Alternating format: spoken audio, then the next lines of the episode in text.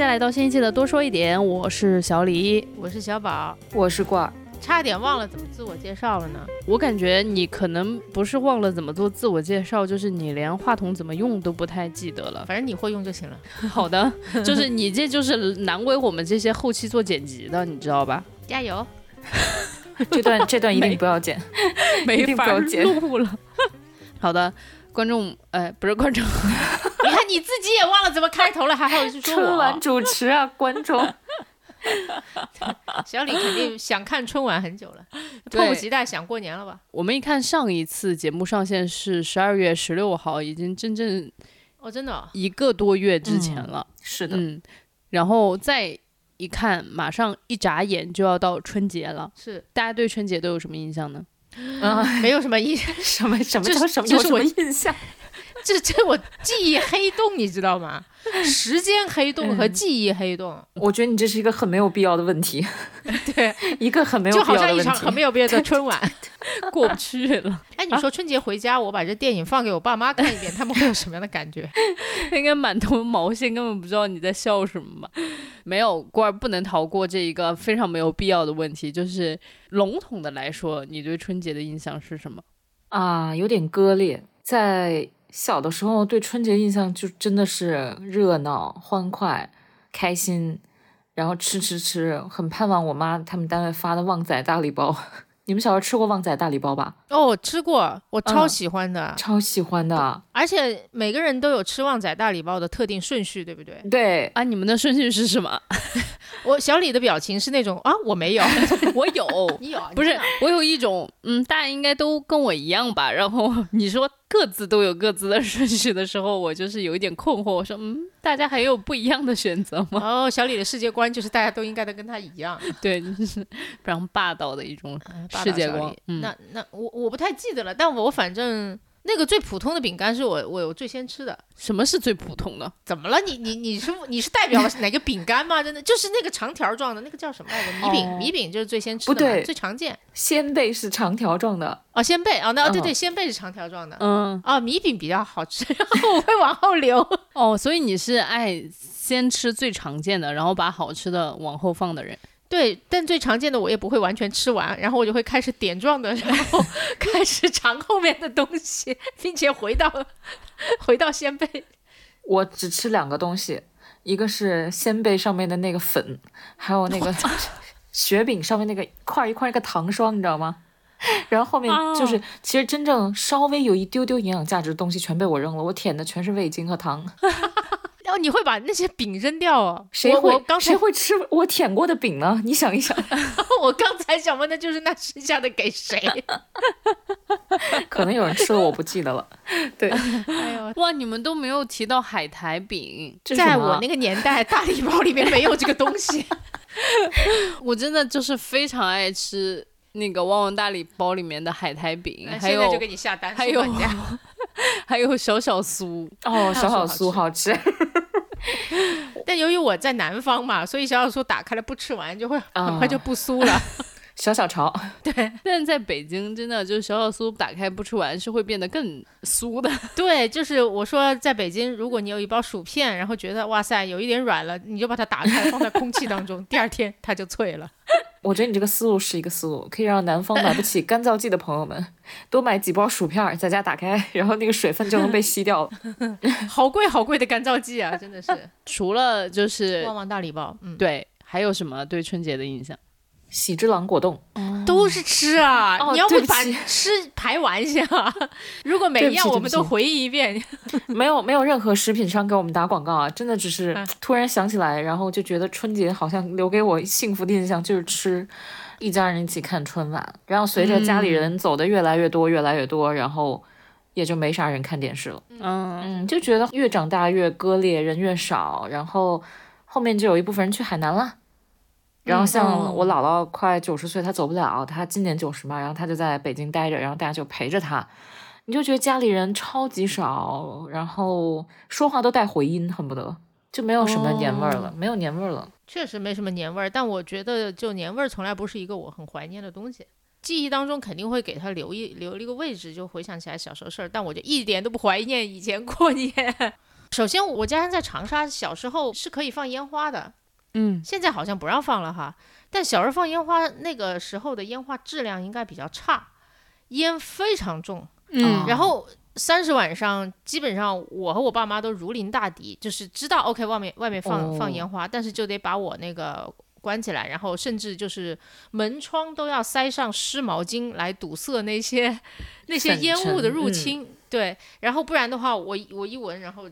就整个人就不好了，我就会犯哮喘啊什么的，所以嗯。就那个时候就是就是家里面有好几年，应该都是三十晚上如临大敌，就千万就是别别让我吸着那个烟花的味道。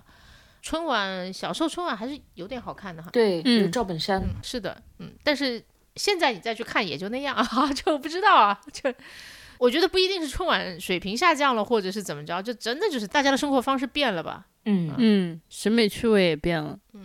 所以就我觉得那都是真的就是记忆当中很久远的一块儿东西，然后我的记忆应该是永远会为那块儿东西留一个位置的，但是我一点都不想回去再打开它，然后再如数啊家珍的一件件的搬出来，然后还期待回到那一年的某个时光里去，我是从来不会这么想的。嗯，而且我就说，哎呀，长大了以后春节对我来说就是时间和什么的黑洞，记忆的黑洞。对啊，时间的黑洞就是到春节回家的时候，那几天真的就是没有任何事情，然后就太奇怪了，时间变得非常的缓慢。我不知道你们这种感觉，就是回到家之后，不知道为什么七八点晚上吃完饭七八点就会开始困，你平时根本就不会这样子，平时你就觉得晚上七八点生活终于开始了，然后在家里的时候那个感觉太奇怪了，七八点昏昏欲睡，就觉得呃，同时你内心就会有一种非常的不甘心的感觉，就就好像一瞬间跟爸爸妈妈一起过上了退休生活一样，而且就是是你不喜欢的那种退休生活。天呐，不知道为什么我听完了以后觉得特别的憧憬。你是想退休是不是？没有，因为郭二最近都是二十四小时 stand by，然后就啊特别想有那种七八点钟就可以昏昏欲睡我天，时间。听上去我觉得简直是美梦。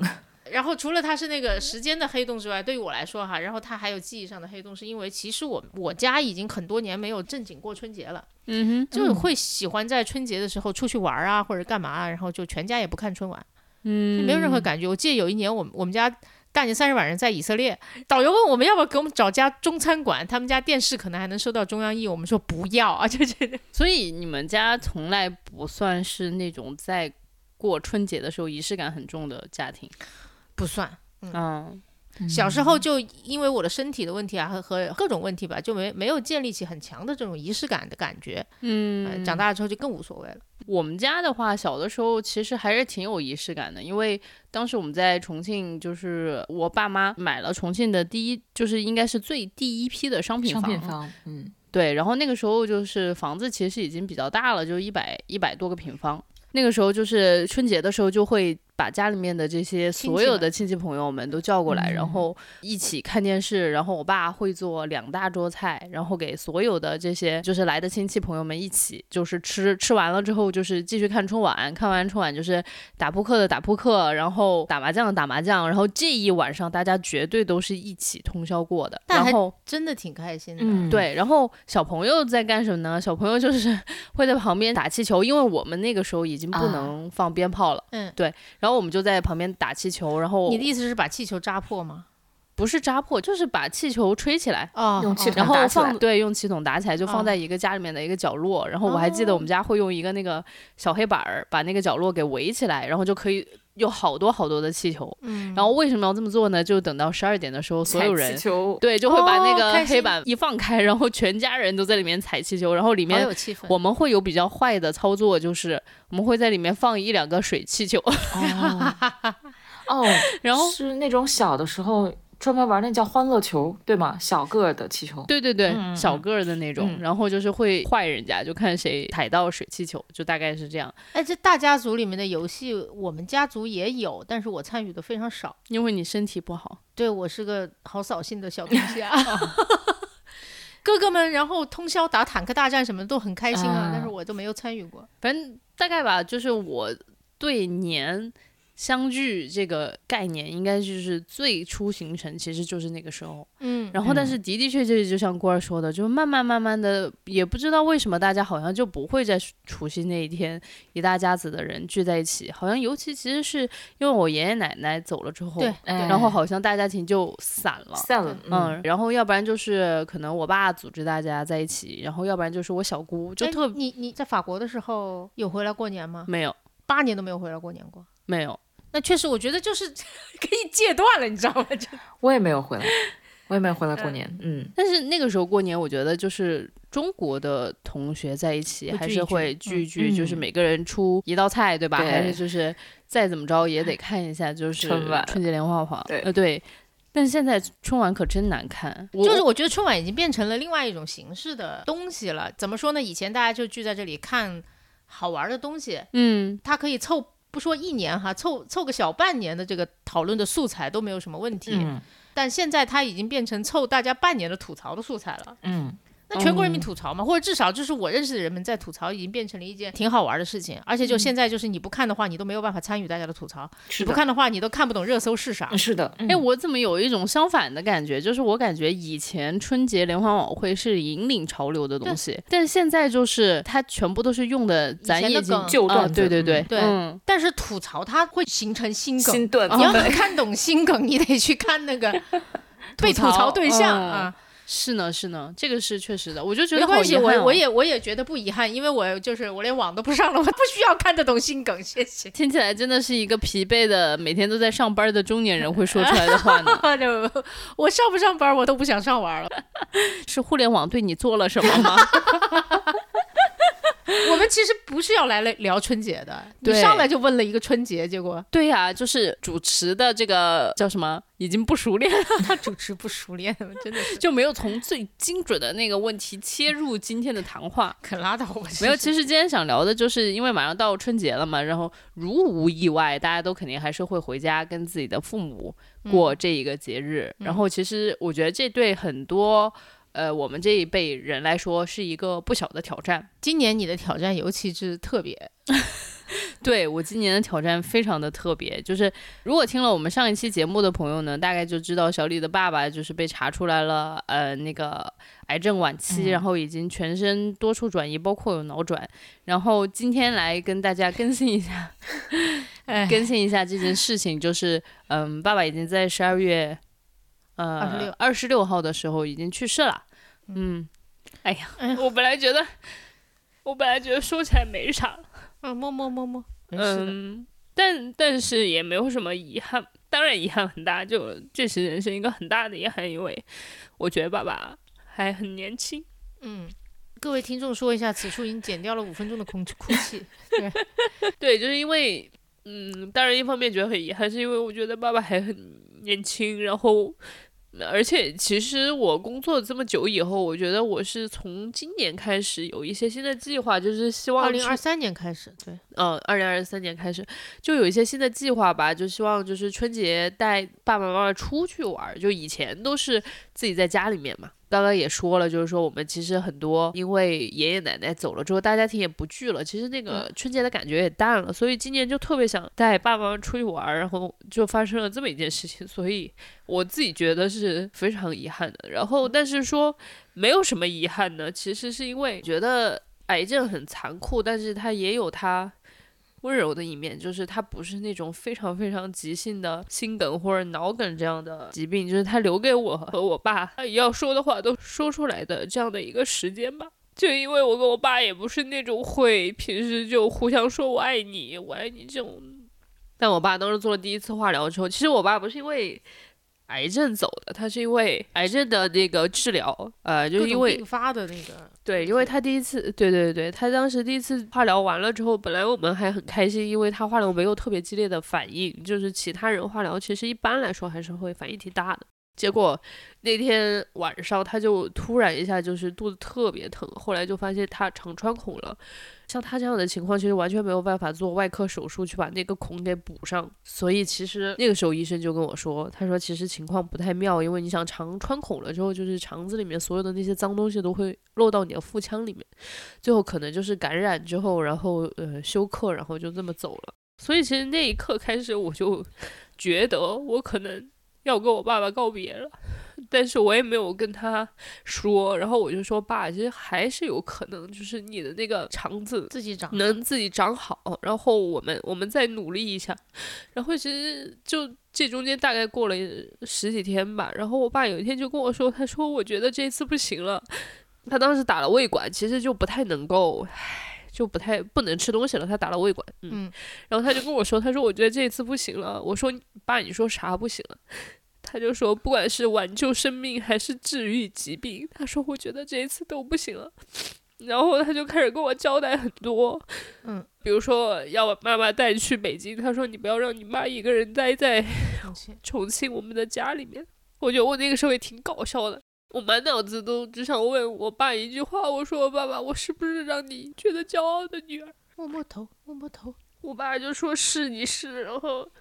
然后我就跟我爸说：“我说爸，我爱你。”然后，然后我爸就双手捧着我的脸，他就说：“我也爱你。”然后有很多我觉得跟他以前没有说开的话，其实都在那最后他临终那几天都说开了。然后 我爸就说他想要海葬，哎，比较自由。他爸很酷的，他爸要求海葬。对，就是我都不知道原来是可以海葬的。对他就是觉得要很自由吧，然后后来我就问他，我说：“爸爸有没有什么小物件你可以留给我的，然后让我看到就会想到你？”他说：“哎呀，你这个女娃子小家子气的很。”他说：“以后爸爸海葬了之后，你看到海就想到爸爸。”这一个多月以来，我后来都觉得我自己快好了，因为其实。当然我自己也很清楚，哪有可能那么快好？其实就是会在一些莫名其妙的时刻，你突然就开始想到他，然后你就会开始哭，就想到很多人生的遗憾等等吧。所以说今年我的挑战会格外的大，就是过第一个没有爸爸的春节，然后呃要带着我妈吧。就其实，在跟妈妈要。过年这件事情之前呢，就已经把老妈接到了北京来，然后开始了 两个人相处的非常亲密的二十四小时 共处一个屋檐下的相处，已经很多年没有这样了吧？真的已经太多太多年。我十八岁离家之后，就再也没有跟我妈妈单独单独这样待超过 二十四小时。对，就是这真的是一个大挑战。然后就是一开始就是疯狂的吵架，就是我妈说啥。就我妈说啥，我都要反对她，然后我反对完她，我又特别特别的难过，我就觉得，那我妈也是失去了一个她的至亲至爱之人。就是我希望给他带来好的感受，但是其实我做不到。就是我就觉得我自己怎么那么容易对他着急上火？就同样的话或者同样的事儿，如果是别人做，我根本就不在意。但是我就觉得反倒是那种我对他的过分在意，让我嗯反应很大。对对，后来我就给了小李一个非常重要的金玉良言一般的这种建议，就叫做你就不能够左耳进右耳出吗？然后我就说啊，怎么左耳进右耳出啊？说像我一样。哎，这事情特别搞笑的部分是在于，昨天晚上我找小李做 coach，他跟他妈妈母女关系嘛，然后我是我跟我孩子的母女关系嘛。虽然就我孩子小到，其实我们两个还没有形成什么严肃正经的关系，但是我单不方面严肃还是不正经？是我单方面严肃正经。然后小李，小李给我，小李真的是一个，我不知道，我也没有，我只我只在小宝跟小李这儿做过 coach。然后小李就显得特别的，反正把我这个问题解决很好，睿智。然后结果没想到今天 他说出来问题跟我昨天晚上碰到问题 一模一样啊！你在跟嘟嘟的这个这个关系里面，怎么能够跟他和他妈的关系一样？他嘟嘟怼你了吗？没有吧？就是过分在意，导致很多动作变形。对，是这样的。对，这个很有趣，就是这就是涉及到了，就是说教练在教练别人的时候，就是全然的空杯状态。嗯，空杯状态的意思就是说我就是一面镜子，我不是我，我只是照出我自己的这一位来访者，嗯他刚刚讲的也所有的事情。所以那一刻我根本没想到，没有联想到我跟我妈，我就嗯只是在认认真真的听。瓜儿在说什么，然后我把这些东西可能做一些总结和反馈给到罐儿，然后罐儿自己就悟了，主要是罐儿自己悟性太高。就是我就反正就跟妈妈相处吧，我就会觉得有的时候是真的是过于在意以至于就是觉得完全揉不得一点点瑕疵，就是眼睛揉不得一点沙子。然后后来哪有沙子？我想知道你跟你妈相处的时候哪有为什么需要眼睛里面的沙子这种 不是词儿？就是我就我就会觉得就是，比如说我妈完全做这件事情没有如我想象的话，我就会暴跳如雷。就尤其是她做的这件事情是对她身体没那么好的，啊，就比哦方说他不听你话，去医院什么的。对，然后就是我就会很生气。然后其实我觉得换一个人，我就好好跟他讲嘛。就是那一刻，我就是觉得但凡社交我妈，然后我就是嗯直接一跳三米高。直接炸炸了。是的，对，很有意思。但是就是自从听了小宝这个美妙的建议之后，我跟我妈妈的关系真的变得和谐了很多。对，嗯就是教他了几招，叫做对对对，好好好。然后还有就是给妈妈点赞，你真棒，你真棒。就你不能说他你怎么不做，对，不能说你怎么不做，也不能说你做的不好。然后总之都是哇，你真是太棒了，嗯，下次再可以怎么样一点就更好了。然后我又想起来那个本杰明巴顿的那个电影，就是《本杰明巴顿骑士》，就你会发现人老了之后，他更像一个小孩儿，就是是你又反过来需要去。关照他，爱他，然后嗯赞扬他，给他非常多的关注等等之类的。我妈觉得人在任何阶段都需要这些，只不过就是，比方说我人到中年，也不能指望这个世界上的谁，对吧？那就只好先收一收。但是我觉得需求一直都在，其实从来没有嗯消失过。是的，只是说幼年时期和老年时期可能要压制他的那个精力是没有的，对，或者能力是没有的。对你一时半会儿觉得我就是小的时候你不需要对别人负责，然后到老了之后就是你要负责，人也长大了，反正现在也就无所谓了，就那种嗯感觉。所以我觉得大家其实可以观察一下，如果你的妈妈或者你的爸爸特别喜欢碎碎念，就一直在说说说说说，他其实是在吸引你的注意力。对对对，没啦，然后我所以我就想说，哎，我就想了解一下你们跟父母之间的相处是怎么样的，首先你跟你妈现在的相处好一些了吗？你觉得？好很多，哇就是这个改变是怎么发生的呢？就是好好好，对对对，但是就是对，然后我能感觉到，就是你们也不吵了哈，但是就那你自己的感觉呢就不吵就是很好的呀。？OK，我觉得没有人喜欢那种吵架的时候的紧张的感觉吧。就是有的人说，我就喜欢吵架，因为吵架能解决问题。我说，那你喜欢的是解决问题，而不是喜欢的是吵哎架，对，对吧？然后我就觉得，嗯就是尤其是我跟我妈吵架也不解决问题，那我肯定是不喜欢跟她吵的。然后，而且现在我不跟她吵了之后，她就也挺好的。嗯嗯，就比如说我跟她说，她晚上打鼾，其实那个是会有那个睡眠呼吸嗯暂停症风险对那个风险。对，原来跟她说要去看医生，他可完全不听。他也很抗拒，然后你就很生气。对我现在跟他说，他还是那种，哎呀，我不想去看，然后但是他会说，呃，我明天安排了什么什么，其中有一项就是去看，哦，那说明他也做出了改变。是的，对，所以嗯我就觉得我也不需要揪着他说，为什么我当下跟你说的时候你就不答应我？你说一句你答应我有这么难吗？之前我跟他吵架就是这样，对，吵这种事情，觉得有有必要吗？就他去了不就完了吗？对，就是之前的台词是这样的，然后我现在就会说，好好好，你真棒，妈妈你真棒，就这种，嗯，我觉得因为是小李的爸爸的事情，让你产生了焦虑吧。是极大的焦虑，所以我就很好奇嘛，你们跟父母的相处都是丝滑吗？都是德芙巧克力吗？丝滑个屁，有丝，也有滑，但是并没有丝滑。撕是撕逼的撕吧？是的，丝什么不知道，反正是撕，肯定是要撕打。对，那滑呢？是滑走的滑吗？有滑走，有滑不出溜的滑，就是看看你怎么跟父母。有的时候你需要用一些手段，特别逗，像打太极，就你上手段的时候，可能你妈也在对你上手段，然后 看谁的手段强硬一点吧，就这样。那你跟他们相处的感受，大多时候是怎样的一种感受？我觉得爹就可以忽略不说了吧，就是不是每个人的爹都值得拿出来说。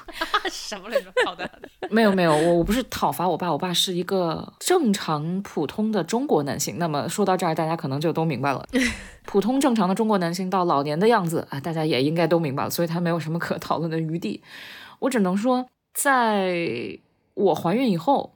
首先，我明白了一件事情，就是我一直以为怀孕就非常艰难啊，那个艰难程度可能是我要达到，如果十分满分的话，我要给他八九分。嗯哇哦，因为我不是呃妊娠糖尿病啊，然后包括有各种各样的去急诊吸氧，好好我已经忘记了当时有多难，但是哦，还有甲亢，就总之就是没有一件特别顺的事情，都还挺折磨的。但是当时我看到别人跟我说是，就是生是比起养来说，可能也就一两分吧，就养可能有二百分，我不信的。我说他们好弱，你都出来了嘛，一个生命怎么会难呢？我现在觉得二百分都是往小了说的，两千分吧，可能。天，就是昨天晚上我找小李做 coach 的议题，就是因为我觉得我太菜了，我没办法做一个好妈妈。然后我就反思、反观我跟我妈妈的关系，我就想，妈呀，做妈真的太难了。她可能当年也挺不容易的。嗯，真的，我觉得我们的爸妈都已经很好了，毕竟我们长成这样。对，听众朋友可没个概念，你长成那样，也也还能在这儿录个音什么的，对吧？对，虽然有重度抑郁症，但还是在录音，对吧？就是对。就你会明白当年很多冲突和矛盾，当然他他确实，我觉得他没我做的好。我我现在不好说后面啊，反正前面可能我做的更好一点。但是他可能最大的问题来自于我爸真的很不给力，哦，就是父亲的缺位，然后导致了他一个人就是全部承担了养育这件事情。但养育这件事情的压力大到。我觉得养一个孩子每天的工作量是要比剧组多三倍的哦！天哪，就是在我三十岁的时候，觉得世界上没有比下剧组更累的事情。然后到了三十三岁，我明白了啊，原来是养孩子比下三个剧组还要累。嗯，就下剧组每天我至少还能睡四五个小时吧，养孩子你只能每天睡三个小时，睡眠时间稀碎，你真正能属于你自己的睡眠时间就真的少之又少，太可怕了。对，我就觉得我跟 我妈的关系蛮微妙的。一部分你原谅了她，一部分你觉得，哎，她当年应该对你更好。然后她也是一部分觉得你这个妈妈做的很好，然后一部分又觉得你很焦虑，她也想帮你分担。然后一部分她又觉得当年她做的不够好，挺复杂的。但是我跟我爸完全没有这种关系，我爸每次都说，啊，孩子好好玩，抱一抱走了，就这样。就说一件特别逗的事儿吧。有一次，我爸就一直在，我就说我女儿很好，然后我爸就强调说我女儿比你女儿好。哎，还挺可爱的，嗯，是很可爱。但是后来我问了他一个关键问题，我说是不是因为我三十多岁好养了，不用你养了？我爸想了一会儿说说，嗯，对。哎呀，何必问穿呢？是不是？或者你就说咱们对吧？固定变量。他三岁，我三岁的时候谁好一点，对吧？这种他拉齐。嗯，所以说有的人他注定会得抑郁症，不要老问不该问的问题。没有，讨厌。哇，真的太不容易了。反正每次听郭二说这个的时候，我就我的内心深处都在倒抽一口冷气。说老实话，就是我就觉得不是我能够 handle 的复杂。对，而且我觉得母亲这个角色就是被赋予了太多神圣的光环。如果当一个母亲当的不够纯粹的时候，整个社会就会说你不是个好母亲。一个是整个社会说，还有一个我觉得很多人都有一种。这个不是在说我们当中的任何一个个人哈，我是在在感觉一个现象，就是我觉得至少我能感受到的，这个社会上面把非常多的人的心理问题都放到了原生家庭，然后放到了，尤其放到了跟母亲的这个关系上面，有非常非常多的这相关的讨论，致使每一个在这个时代生小朋友的妈妈，其实都在另外一个程度上面承担了很大的压力，就觉得说，OK，我不能够做大家说的，尤其是我自己认为的那种不好的妈妈，我已经有过这样子。就是我身上很多问题，可能都是因为那个那个原原，我不能再让我的小孩这样。但是我就觉得，我真心觉得哈，就是这个我就是说给官儿听的，包括说给我们自己听的。我刚才不是说我们都还好吗？嗯。我我们的父母都是第一次做父母，都能够把我们养成这样，我觉得 OK 了。因为哪有完美的，我们不是完美的小孩，那他们也不是完美的父母嘛，差不多得了。我就经常这么觉得。我是从什么时候开始产生怀疑的？就是小红书上每天都在教你如何做好父母。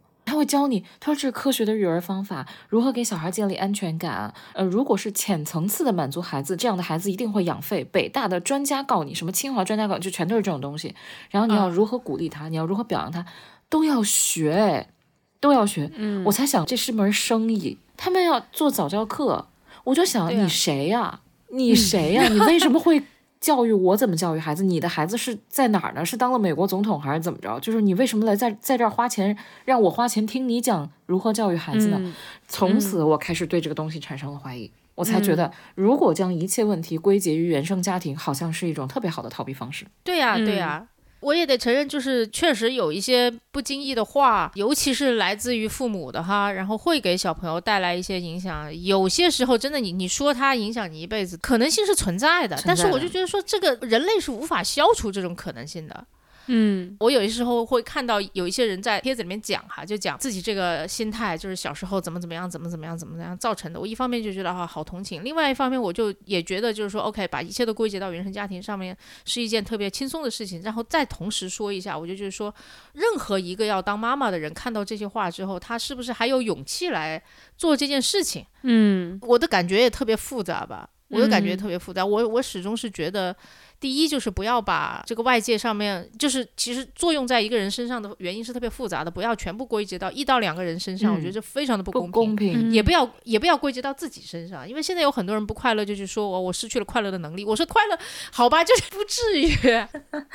我有时候特别想问问他们，马上把一百万搁到你眼前，你是不是马上会恢复快乐的能力？对呀、真的就是。然后另外一个，我就是真心觉得大家长大从来就不是一个可能完美的过程。然后人无论年纪大还是年纪小，一定程度上，我不是不说绝对的，一定程度上都有选择权。同样的一句话，也许妈妈哪句话说的不好，伤害了我，可是我是在一定程度上是可以选择把它变成是一个我一辈子的创伤，还是把它变成一个有一点不愉快的过去。甚至就有一些人可能把它变成一辈子的动力，来个马斯克，我胡说的哈，胡说的哈，哎，都是综合因素的，所以就哲学上面不是说有决定论嘛？好像一个人的一辈子就是外界各种因素加成，然后变成的。那一个人就没有任何的自由意志可以选择自己过什么样的人生。然后另外又是一个极端，就是绝对自由意志论，好像无论作用什么东西在你身上，你总是有能力可以把它变成一种正向的东西。我觉得这两边都太极端了。你知道现在造成一种什么现象？就是我们这种跟母亲关系可能一般般的小孩儿，或者有所谓有创伤的小孩儿，有不愉快记忆的小孩儿，就会过度补偿。你会关注你小孩的一言一行，他今天少跟你笑了两秒，你都会觉得天哪，我是不是哪里做的不好？然后他今天的屎没有拉够，你也想我是不是哪里做的不好？屎没有拉够，那天我就跟老张说，我感觉我生了他以后，我像是来赎罪来的。嗯啊，我感觉我犯了天大的罪。首先，我把他生在了一个这样的时代啊，病毒横行。然后那天特别讽刺的是，我翻了一下，就是我们有美国有一个给新生儿做记录的手册，说是长大送给小朋友。然后有一条里面就是说他出生那一周的重大新闻，然后我一看就是日本排核污水，然后那种愧疚就更加。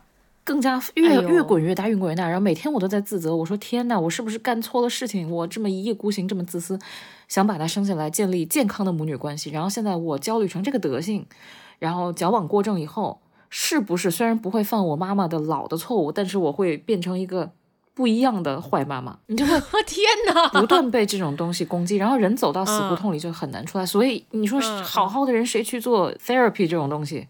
然后我说我一定要找一个对内核强大的、稳定的 coach，然后我就去对他，他内核很非常强大。对，然后我就去找了小李。嗯，就是到这个程度上。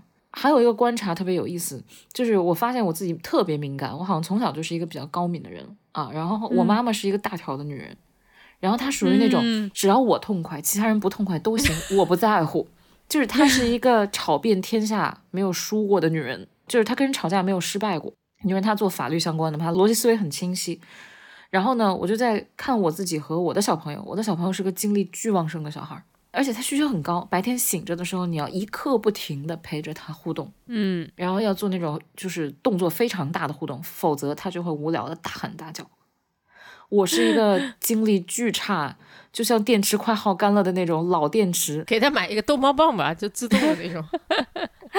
就是我我就想，天生可能大家就不是一类人，嗯，嗯即便就你们是很有可能母女，都不是一类人。对对对，很有可能生出来就知道这里，这 太逗了。刚出生发现孩子跟我不是一类人，后来想想，那么多类型，你们俩成为一种人的可能性挺小的。啊，还是真的。嗯，因为你挑老公，那你还是能自己挑的，这就是开盲盒，嗯对吧？所以我我接受了，我也我现在再倒回去想，我跟我妈，哦，我也接受，因为我们不是一类人，嗯所以相处起来有困难是挺正常。血缘看上去就像一种绑架，如果没有血缘，我们俩肯定不会生活在一起，就是这种感觉。嗯，我觉得没有血缘，绝大部分人都不会生活在一，起。是的，是的。说回来，刚刚就是瓜儿说到那个好妈妈的。时候啊，然后我就其实很想问，究竟是谁来定义你是一个好妈妈呢？好棒的。问题，但是我想到了一个有相关性但不直接回答这个问题的。故事。你跟我一起经历的，有一次我们去吃牛肉火锅的。时候，你记不记得旁边哦，有一位妈妈在那个吃潮汕牛肉锅的。时候，给那个小孩全程辅导作业。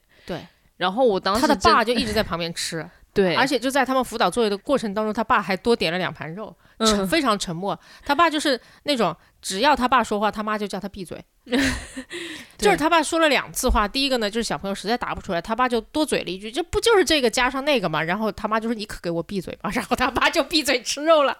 然后另外一次不知道嘟囔了些什么东西，他妈也让他闭嘴，反正就是那过程真的就是太煎熬了，致使我那一顿饭的那个愉悦程度都下降了百分之二十，就一直在辅导作业。我觉得我们可以根据这个拍一个中国版的《沉默的羔羊》，我们是沉默的羔牛，太恐怖了。我觉得那一段时间应该是密集的，我看到这样的情况。后来我想了想，哦，期末到了，我问了有有孩子的朋友，啊，就是怎么了？就是你们会这么干吗？他说想了一下，就是他说他不是很在乎这件事情，但是他能够理解，是因为最近到期末了。嗯，所以就可能要临时抱抱佛脚，因为那天我一个从美国回来的朋友也是，他就说回来也就一个礼拜吧，在外面吃饭至少遇到了三桌，其中有一次是在宝格丽酒店嗯的自助餐那儿还是怎么着，然后下午茶什么的，然后那妈就抓着孩子在辅导功课，她就要疯了，对吧？你们应该是 对是出来度假的吧？应该是为什么要在这里？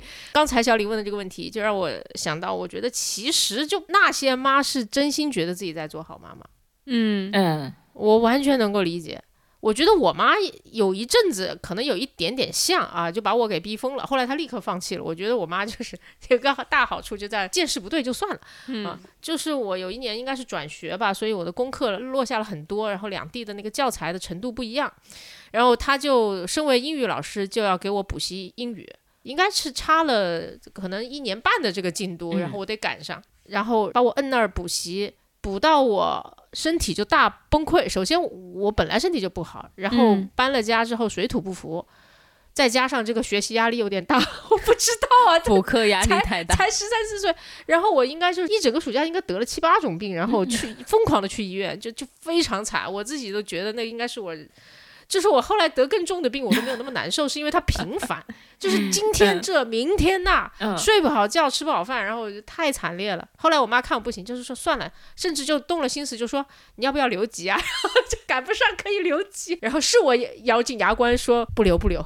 嗯然后我就带着很大一截的差距直接去开学了，然后考试考得很差，然后再赶吧赶吧追吧，就只能这样凑合着来。我觉得我人生很多时候都相当的凑合，我特别想跟所有当妈的人说，凑合得了，因为你孩子迟早也凑合，你知道吧？你这么追求完美，你的孩子就回头就会跟你说，妈，要不算了。每一个就是在桌前被他妈辅导期末考试，然后在宝格丽酒店，在潮汕牛肉锅，然后在所有的饭店被辅导功课的孩子，心里面想的都是妈，要不就算了。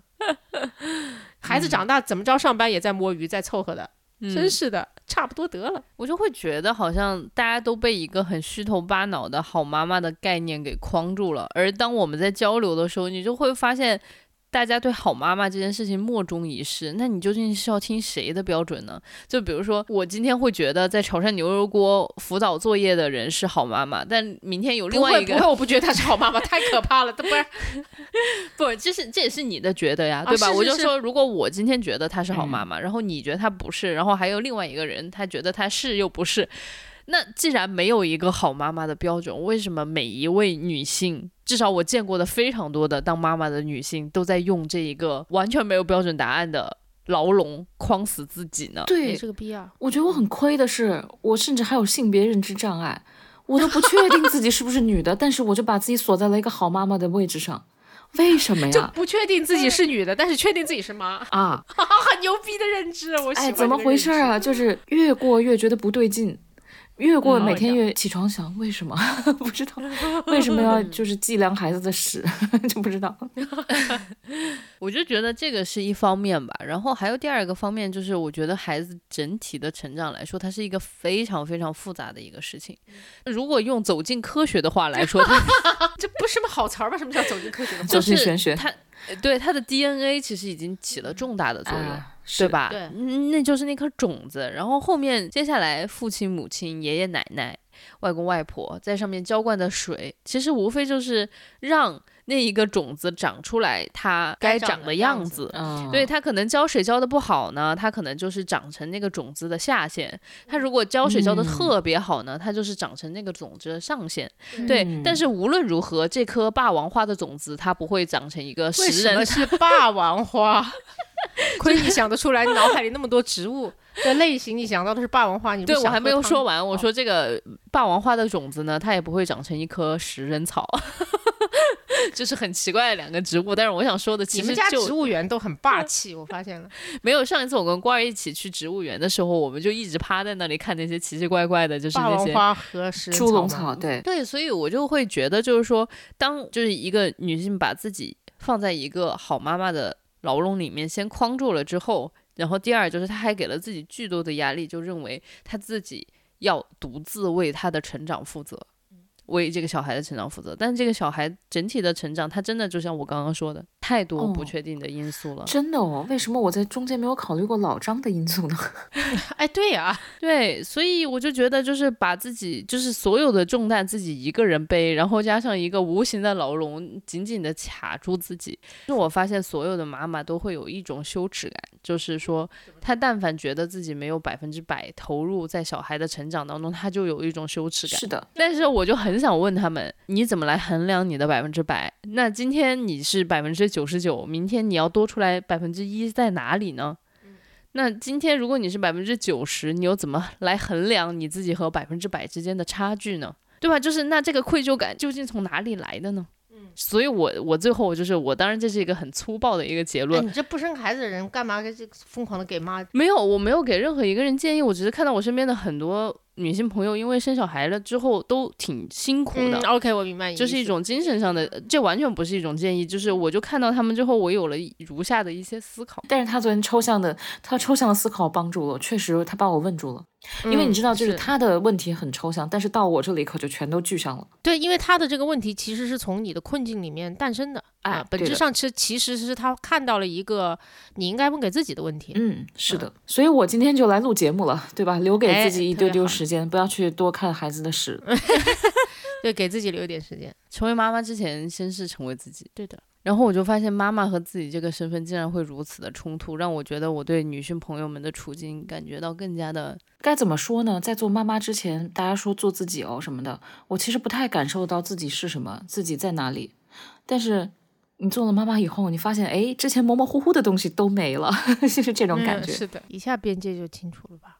而且而且我跟你讲，刚当妈了以后，特别奇怪的一个体感，就是嗯不管丈夫是不是给力，家里老人是不是给力，你都会觉得他从我的肚子里出来的，是我自己要生他的，所以我要对他负全责。OK，、你就感觉你是借精生了个孩子，有这种错觉。妈妈跟孩子的这种连接感是无法取代的吧？嗯嗯，就是你会，你不知道你的孩子怎么想，你的孩子可能心想这女的烦死了，一天都在看着我喊我名字，说叫我妈妈，叫妈妈，你今天开心吗？你今天吃的怎么样啊？但是妈妈自己这边单方面会脑补出很多戏。这是很神奇的、无法共情的体验呢。确实，我以前听别的女的说这些事情，我想就是啊，对对啊，对对对太，夸张了吧？什么东西啊？不要给自己加戏。现在我想演的好，这也不是演的好，就是就是他们确实就是这样的。对对确实，就是这样的，对。好像妈妈跟小孩之间的连接，确实，我妈一直在跟我说一个 case，就是那是很早很早之前的了哈。就在我小的时候，我睡觉就不安生，而且那个时候没有婴儿床，我就睡我爸妈床边啊。他给我加了一个小的台子啊什么的，然后稍微围了一下哈。嗯但是我是能够从床的这一头滚到那一头，并且就掉下去的那种。结果就反正我晚上应该掉过几次，就是从床上直接梆的一声摔下来。然后我妈说有一次那个梆的声音没结束，她已经伸手把我捞起来了。那个时候她人都没醒。嗯，哇，对，然后我嗷嗷哭的时候，我妈才慢慢的醒过来，然后说：“哎呦，我天哪，怎么回事？”但是那个时候她就是她已经把我捞起来抱怀里了，嗯就这种本能反应是超越了。超越了这个大脑的，它应该是就是在我差不多滚下去的时候，他应该 sense 到了，然后就已经开始伸手了，然后我就是砸下去那一瞬间，他手已经下去了，就开始把我捞上来。哇，嗯这都不是超越大脑，感觉超越物种的那种。对，就可能突然那一刻，妈妈能听到一些人作为人听不到的东西。还，真的有一点超能力的感觉。而且我特别就是怎么说呢？我就从我妈妈身上，你刚才说的那种别的人无法同理的那种在意和焦虑，对，确实就现在我。说你说我能够同理到郭二当妈妈的心情，我觉得我是坦诚说我是同理不到的哈，但是我嗯觉得我能够把郭二的焦虑的心情和我妈年轻的时候的某些表现 联系在一起，因为那个时候就是她很长时间都不愿意放我一个人上学和放学。然后有一次应该是班上有什么事儿吧，可能排练什么东西就比较晚散，然后我就看我妈哭着跑到学校里来了 啊。然后我妈一直在说，她人生中做过的最可怕的噩梦就是我不见了。嗯啊，然后她就是会哭着醒来的啊，因为那个时候确实也有一些小朋友被拐卖的新闻。比现在可能还要频繁一些，那个时候的行政手段也非相对比较落后。然后我妈就说她会哭着醒来，就是因为梦见我不见了，而且就非常的具体。我就记得她在饭桌上唠叨了好几次。那故事大概就是她啊、梦见我到点没回家，然后他就沿着我放学的路就一个个找，一个个的问，然后来回问了两遍，然后都依然没有找到我。这个时候天色已经开始变暗了，然后我觉得那场景确实有点可怕。按照他的描述，说路边有一个老太太说啧啧啧，过了六点，孩子就再也找不回来。一个老太太啧啧啧，然后我妈就给抓耳挠心。那个时候由于过度焦虑，她就醒来了，哭着醒来，并且就是说，醒来之后就大概就开始骂我爸，不知道为什么，这 太难受了吧。然后就心情依然不能平复，即便你知道那是个梦。然后我就那个时候我就在那吃饭说。我的心情就是说，完蛋，我又好长时间不能自己上学放学了，哦，不能跟小伙伴去吃东西了。那你现在想来，你就说，哇，妈妈那个心情真的是，嗯我有一个类似的，就是我记得高三的时候，我妈因为那会儿呃高三的小孩们会疯狂吃东西嘛，又饿，压力又大，又又想吃零食。我们家楼下开了一个七幺幺，然后我就老在那儿买好顿吃。高中的时候，然后我我妈就说你太胖了，你少吃一点吧。然后晚晚上吃饭不好嘛，吃那么多零食，我就怕被我妈逮着嘛。然后我就下了学，站在楼底下，顶着冬天的冷风在那吃好顿。然后我妈拎着铲子就下来了，说我都要去你了是不是？他说我去，我要去学校找了。他说我做着、做着饭，就是做着一半，觉得你还没有回家，感到很恐怖，因为你比就是平时晚回来了。然后没想到在楼下逮着你吃肉，然后就疯狂拿铲子抽我，你知道吗？就是把他急成这个样子。啊，是，现在我带入那个场景，可能我也蛮焦虑的，嗯关心则乱。嗯好像是没有办法的哦。现在想来是，嗯，你还是多 coach 一下吧。就是我觉得该关心关心，但是不要乱。你放心吧，我觉得你肯定能照顾好你的小朋友，但是就是不用给自己和小朋友的那么焦虑。这咱们现在照顾小朋友的手段很丰富的，你这现在说这个话就是非常的风轻云淡，我觉得你在没有什么好养育说的在养育这件事情上，你可以做的就是闭嘴。啊。好的，好的。那你对吧？那我怎么办呢？我只想让他不要太焦虑嘛。嗯，昨天我在跟小李做 coach 的时候，我在笑嘛，就是我后来焦虑到什么程度了呢？你知道你一天要焦虑二十件事情啊，所以没办法焦虑那么多，精力不够了嘛，你就要抓大放小的焦虑，就是还要合并同类项的焦虑，就是你要给焦虑分类，管理焦虑，管理焦虑的事情啊，啊，你做焦虑的第一负责人，我跟你讲，就是已经把大量的这个职场语言用到了自己的焦虑上面。非常的离谱，非常离谱。你的焦虑现在就是你的一个团队，你知道吗？我的项目，我在管理它。然后后来我就觉得这神经病吧，人到这个程度还活活着有什么意思？我说我还是要 coach 一下，就是也可以焦虑，但你对自己稍微好点，把自己当个人吧。嗯，听了我们这三种不同类型的妈，然后 大家回家也不知道你们要面对的那种类型是哪一种类型。你们有没有一些什么跟妈妈相处的好的诀窍？除了好好左耳进右耳出。除了好好对对对以外，能够贡献一下的，分享一下成功经验的。我们吗？嗯，我觉得每个妈还还是挺不一样的，虽然他们的焦虑都很相似，在一定程度上。我觉得小宝可能有一点，但是我我没有诀窍。我觉得我我二零二三年还是有一个改变的。我觉得我爸好像生了一点就是那种不可逆的小病啊，哦是那嗯种就是年纪大了迟早会得上，但是得上了就真的就是一个巨大的警示。嗯嗯，然后确实也就是。反正那一刻我就觉得说啊，我跟他们相处的时候还是走点心吧，就是这轻松点说是这样子说哈。但是因为以前我跟他们相处的时候，还是会有一种不耐烦的感觉。嗯，就怎么说呢？我不是之前也说过，就是说啊，天哪，好难跟爸妈在一起待超过两周，嗯因为一定就是会因为生活方式的不同啊，然后作息的不一样啊，然后就容易起摩擦。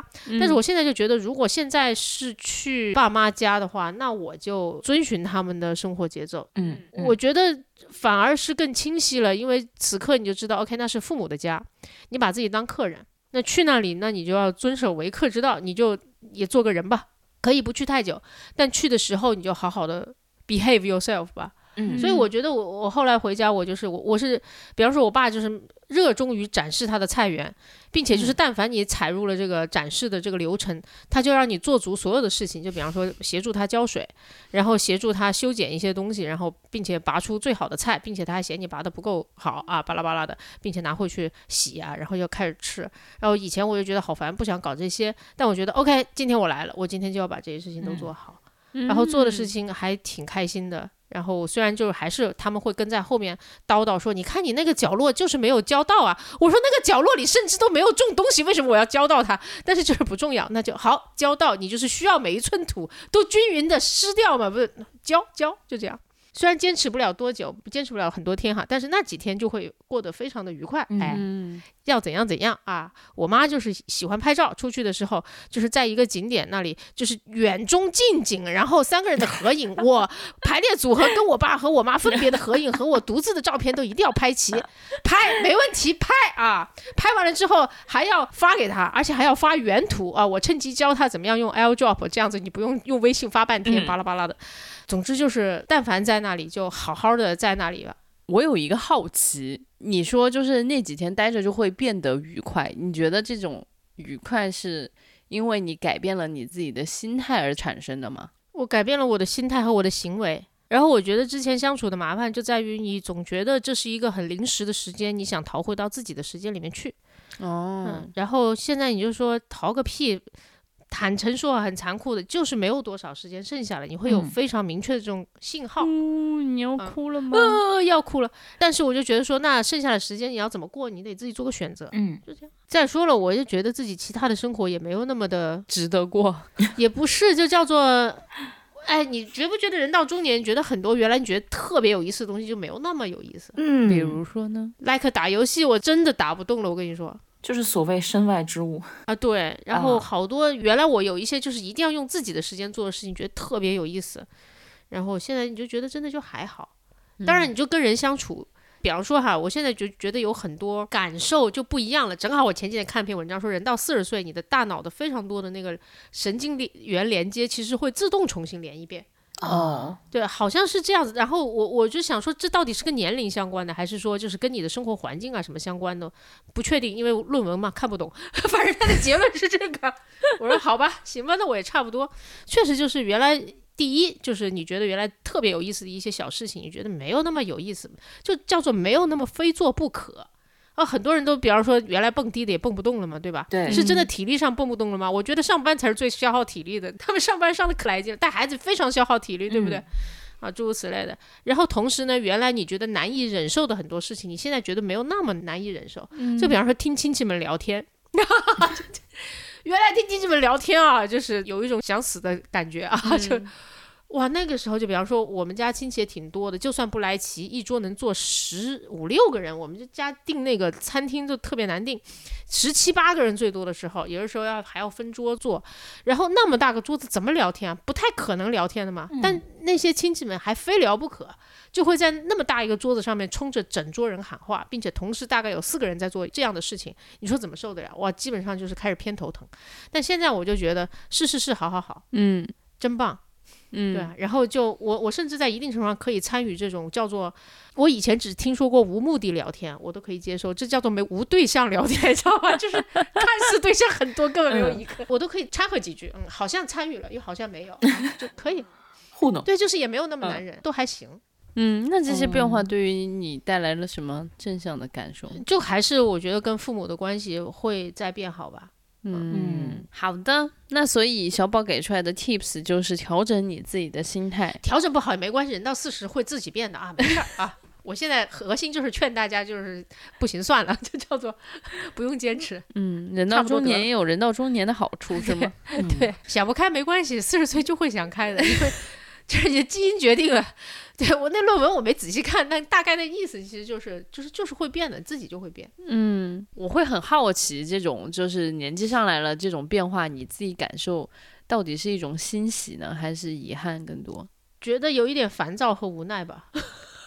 这完全没有在我的那个 为什么会欣喜啊？人到了一个年纪，首先里面也会有很多烦的事情，就是比方说哈，我觉得我跟我爸妈关系是改善，但其实就是我应该以前讲过，我慢慢的也得上了我爸上了年纪得的一些小毛病，嗯然后就很烦躁。然后你看到他现在身体不好的样子，一定程度上也想到了你自己的身体会不会更不好。其实这一切其实都挺烦的，然后有一点想逃避。啊，嗯对吧？就这种感觉，但你也挺无奈的。那怎么办呢？对不对？那就你得接受这一切。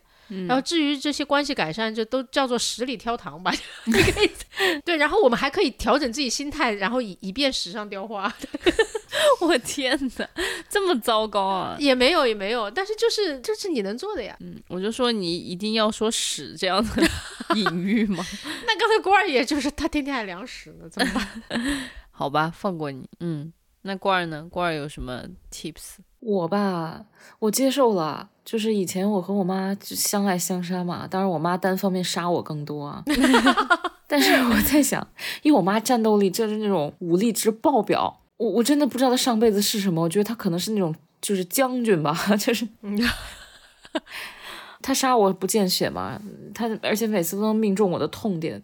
但是后来我也问自己啊，有的时候我不知道是被他养成这样了，是被他打长期打压啊那种挫折教育给养成这样，还是我本身就很弱？我就在他面前还挺巨婴的。比如有的时候我自己的情绪承受不来的时候，我可能会想到跟我妈说一说。嗯当然嗯就说了以后也觉得蛮羞耻的，说天呐，我都三十三岁了，还要跟我妈妈说这些事情，嗯觉得非常离谱。但是我还是说了。说了以后嘛，我就想着，那我巨婴就巨婴喽。那相爱相杀里面，你们肯定还是有相爱这个部分的嘛。嗯，是的的，嗯啊。所以既然有相爱的部分，你就去承认你们还是相爱的。就像，嗯因为家里这几年也是意外频发，有很多亲人说离世就离世了。我从十几岁就经历这种事情，然后好像就人是不会习惯这种事情的，你经历多少次都嗯不会习惯的。嗯嗯、所以我就想着，早晚有一天他要离开。我跟小宝想的差不多，又在这种病毒横行的时代，你不知道老人的抵抗力有多好。就是那既然相爱，就抓紧时间爱一爱。然后有的时候我也会跟他说：“哎呀，挺爱你的。”他虽然说不出我爱你，那可能会 就说采取一些挺爱你的，挺是谁呀、就这种。好烂啊！不是，就我懂，我有我有时候在想，我宁嗯愿在后面括号写“挺是我”，但是我都没法说出我爱你，但是你就会别别扭扭的换一个嗯变种方式会去说啊，我还是挺爱你的，我还挺需要你的，我跟你在一起还是愉快的，虽然有很多不愉快的时刻，但是有时候又想着妈呀，太羞耻了，我都三十三了，有时候会在这种羞耻和表达之间反复横跳，但是我倾向可能随着年纪增大，我会表达的越来越多吧。嗯挺好的嗯嗯真的很棒。那我说一个我的吧，就是因为跟我妈这么近身的接触，近身，感觉是交手，你知道吗？没没近身肉搏，对，哎，我就觉得有一件很有趣的事情，就是我跟我妈当时发生了一个特别大的争吵，原因很简单，就是我想要帮她搞一个事情，我说这样搞比较快，然后我妈就非常恼火儿，嗯啊，他就说你不要以为你是年轻人，你现在搞得这么快，你有一天也会像我这样变老的。我还能搞的时候，你就让我搞。啊，我当时那一刻，我突然就明白了一件事情，就是我好像把她当成我妈，没把她当成一个人。嗯，对，就是其实一个人他是有一种需要的，他需要他自己觉得自己还能够 manage 这些事情，嗯就是有一个自我效能感。对，然后而且其实他当时说那句话也挺伤害人的，他对吧？就是你不要觉得你年轻，你也有一一天我这样的时候。我说行吧，你虽然伤到我了，但是我明白了你的需求，我就相当于就把你那句伤到我的话就右耳出掉了，然后 挺好的，现在小李的左右耳有一些过滤功能。对，但是后来我就说行，那这样就以后咱不赶时间的时候，我说都你自己来弄好不好？然后我说，但如果赶时间，就还是让我帮你弄一下，嗯，然后其他你自己想怎么弄就怎么弄。嗯，所以就后来我就发现，我一旦不要求他一定要跟上我的速度，或者说不要求他一定要按我的方式去做很多事情的时候，我觉得我们两个人就是相安无事，挺好的。对，所以我就觉得就是说把他当成一个人类吧。嗯，看到他的需求，而不是觉得她是我妈，所以说她要听我的，她需要顺从我的想法，然后跟上我的节奏。那小李就是很霸气。一般来讲，我们说想到妈都是讲想到就是说，那所以我们得听她的。然后小李想到的是说，因为她是我妈，所以她得听我的啊！你们家 是这样的吗？没有，现在我觉得有一个转变，就是嗯我小的时候肯定都听爸妈的嘛，但突然有一天小时候也没有特别听他们话，是吗？然后等有一天你自己就是成长起来之后，你自己觉得你自己的你是大人了。各方面都能够支持他们了的时候，你就会觉得，哎，你是我妈，所以你该听我的。那我可是没有这种感觉，现在依然都是因为他是我爸妈，所以我得听他们的。所以所以就很不一样嘛。但是是我觉得归根结底，不管是你听他们的，还是他们听听你的，嗯重要的都是在于把彼此当成一个人。而不是谁听谁的这种关系吧。没错，嗯，你真棒，给你点赞，啊、你们都真棒，给你们点赞。还行吧？我觉得我始终都是咱仨里面最幼稚的一个，虽然我年龄最大。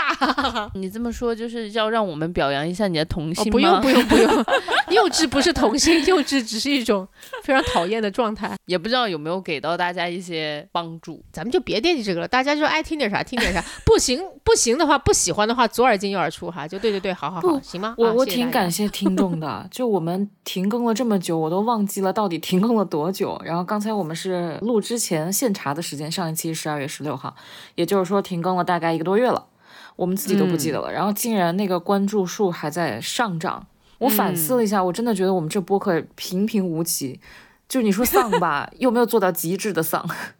好像也没有什么专业的输出，看电影就是三脚猫，就是好看、难看、垃圾，说爽了就是这种。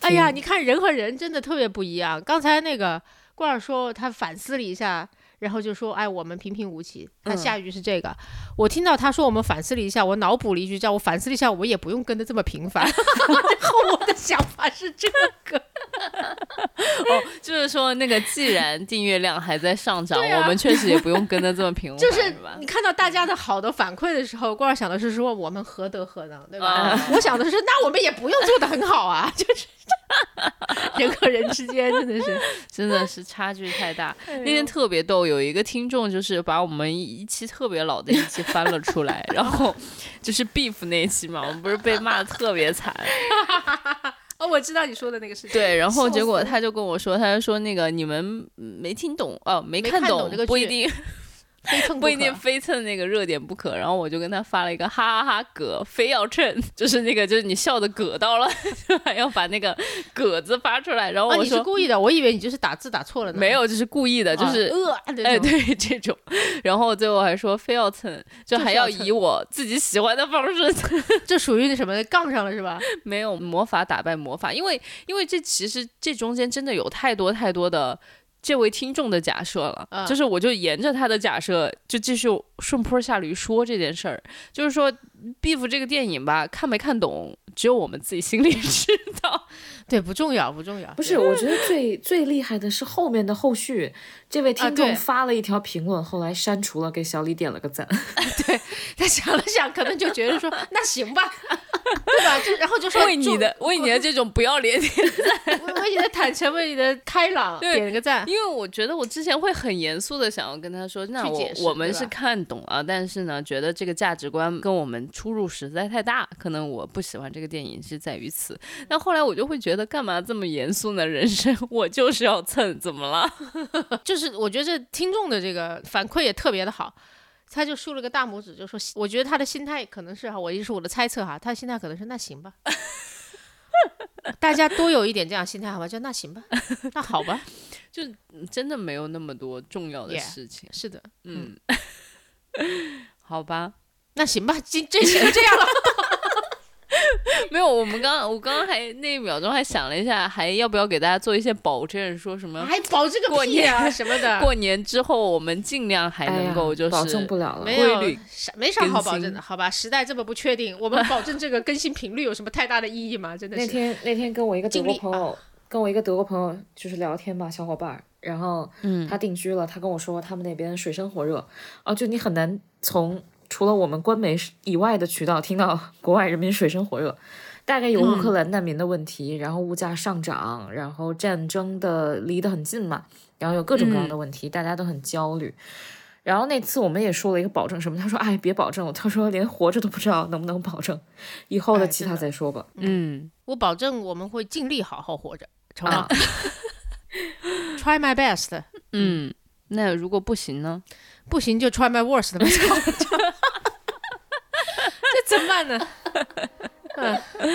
好吧，也不想再说任何的鸡汤了，就是我偏要这样，怎么了呢？对，好吧，朋友们，那这一期我们就到这里吧，祝大家生活愉快，新春愉快，新春愉快。就你这么说的意思，就是春节前肯定就再见了呗？提前拜年了是吧？提前拜年，提前拜年，给大家一个好吧，没有，但是结果突然要是更新一期就很惊喜的想象，不好吗？啊，特别好，特别好。对，为什么非要戳穿呢？嗯，好的，那我们就到这里吧。好，好的，拜拜，拜拜。